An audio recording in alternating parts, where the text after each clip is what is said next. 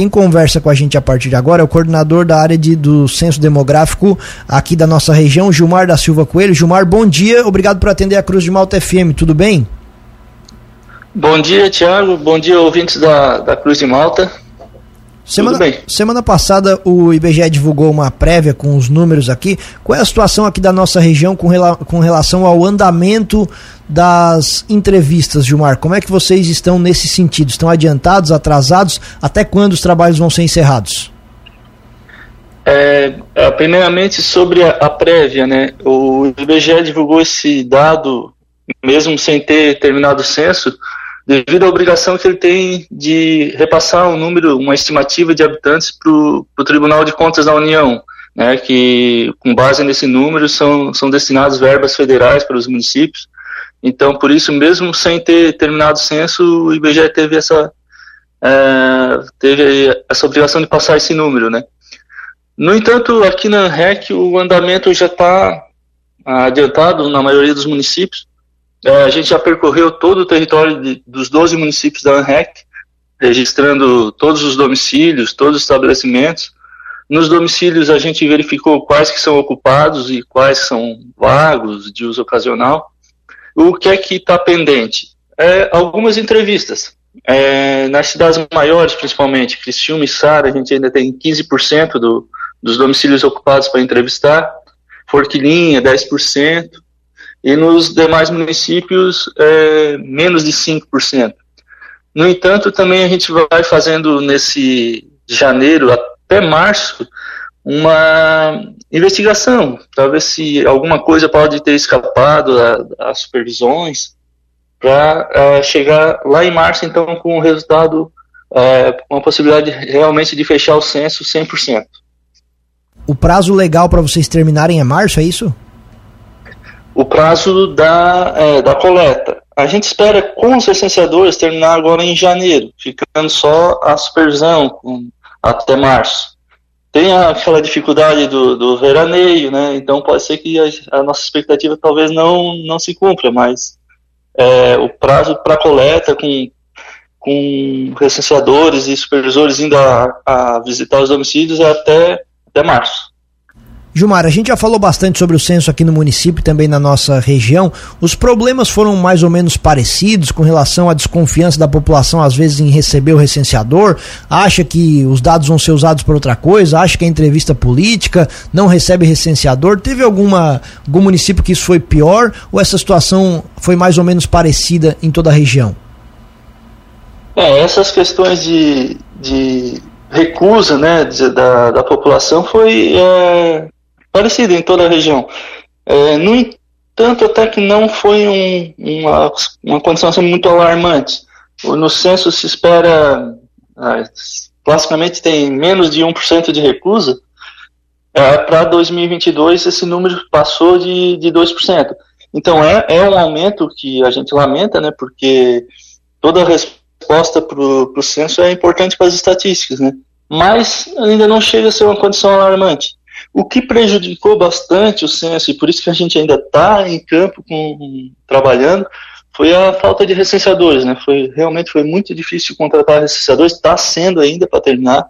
É, aqui na REC, é, especialmente, é, foi a pior área de Santa Catarina para contratar, tanto que a gente é, recebeu ajuda de, de recenseadores de Chapecó, Joinville, áreas que conseguiram terminar primeiro. E Gilmar, até nesse levantamento prévio né, que foi divulgado, também foi informado já uma estimativa da população dos municípios. Lauro Miller, por exemplo, tem uma, nesse levantamento prévio tem cerca de 14.192 habitantes. Ao ser finalizado esses dados, então a intenção é que esse, esses números desses municípios possa ter uma, uma leve, um leve acréscimo na questão de moradores. Né? Diminuir esse número não seria provável, né? É, pro, é provável também, é. Quer dizer, é, é uma prévia, essa prévia é o que seria o final do censo, que se projeta para o final do censo. No entanto, como te falei, a gente está fazendo supervisões em cima de supervisões que já foram feitas, né, para ver se de repente não tem alguma falha em algum ponto. E, e só se havendo alguma falha muito expressiva, que eu, acho, eu não acredito que vai acontecer, esse número pode, pode alterar. E daí pode, pode alterar tanto para cima quanto para baixo.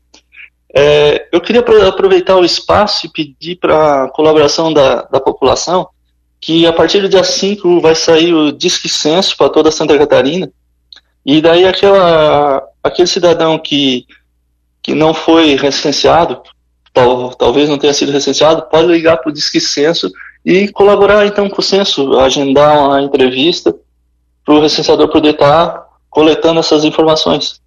Qual é o número? É 137, desculpe. Outra coisa, Gilmar, voltando à questão das entrevistas ou a recusa delas, né? Esse número que chegou a 2% que você comentou aí pra gente, ele, ele, uhum. ele pode distorcer os, os números, eles, eles chegam a ter esse, esse perigo é, de distorcer os números que vão ser apresentados? Não, porque é, ainda que a gente não consiga fazer entrevista, a gente daí pergunta nos vizinhos quantas pessoas moram naquela casa.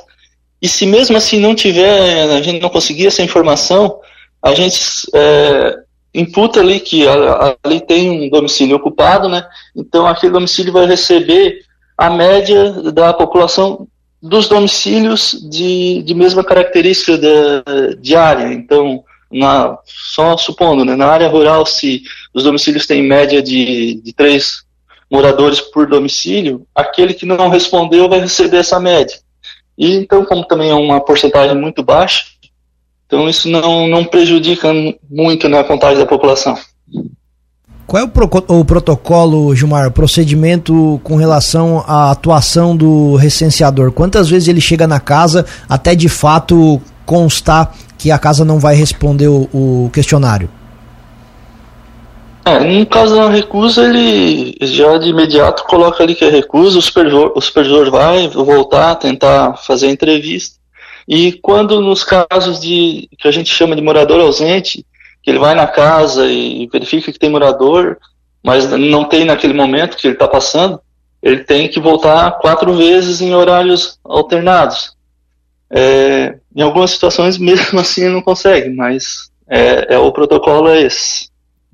Gilmar, aqui na região, então, como você já comentou, né, as principais cidades maiores ainda tem um pouco aí de, de atraso, ainda tem alguns, algumas casas para ser recenseadas. Nos municípios menores, como aqui Lauro Miller, é, Treviso, enfim, esses municípios de menor porte, o censo já está praticamente concluído, tem, ou tem também algum município de menor porte aí que ainda está com atraso? Não, é, são esses que eu lhe falei, é, Cristiúma e Sara cerca de 15%, é, e Forquilinha 10%. Os demais têm menos de 5%. É, alguns até, é, Lauro Miller, se não me engano, agora eu não vou ter esse número na, na ponta da língua, mas se não me engano é 2 ou 3%. Que a gente vai continuar tentando fazer até março, mas no entanto também é um número que não vai afetar é, a, a quantidade da população, né?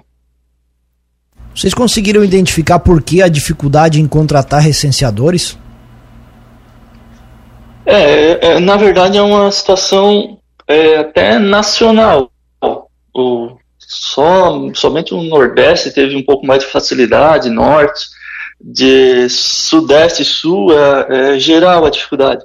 E aqui na nossa região, com certeza, é a, a oferta de emprego, né, daí empregos no censo, sendo um trabalho temporário, é, o pessoal não deixa de, não deixa de pegar um emprego é, fixo para para trabalhar no censo. Perfeito. Então a dificuldade Perfeito. é a oferta de emprego maior que é, inclusive aqui em Lauro Miller nós também tivemos, conversamos com a coordenadora aqui do município, também tivemos essa dificuldade aqui no nosso município. Gilmar da Silva Coelho, coordenador da área da ANREC aqui do Censo, agradecemos a sua atenção com a Cruz de Malta FM, desejamos um feliz ano novo, Gilmar, e o espaço fica sempre aberto aqui para os esclarecimentos. Então, eu que agradeço esse espaço. Feliz ano novo para todo mundo.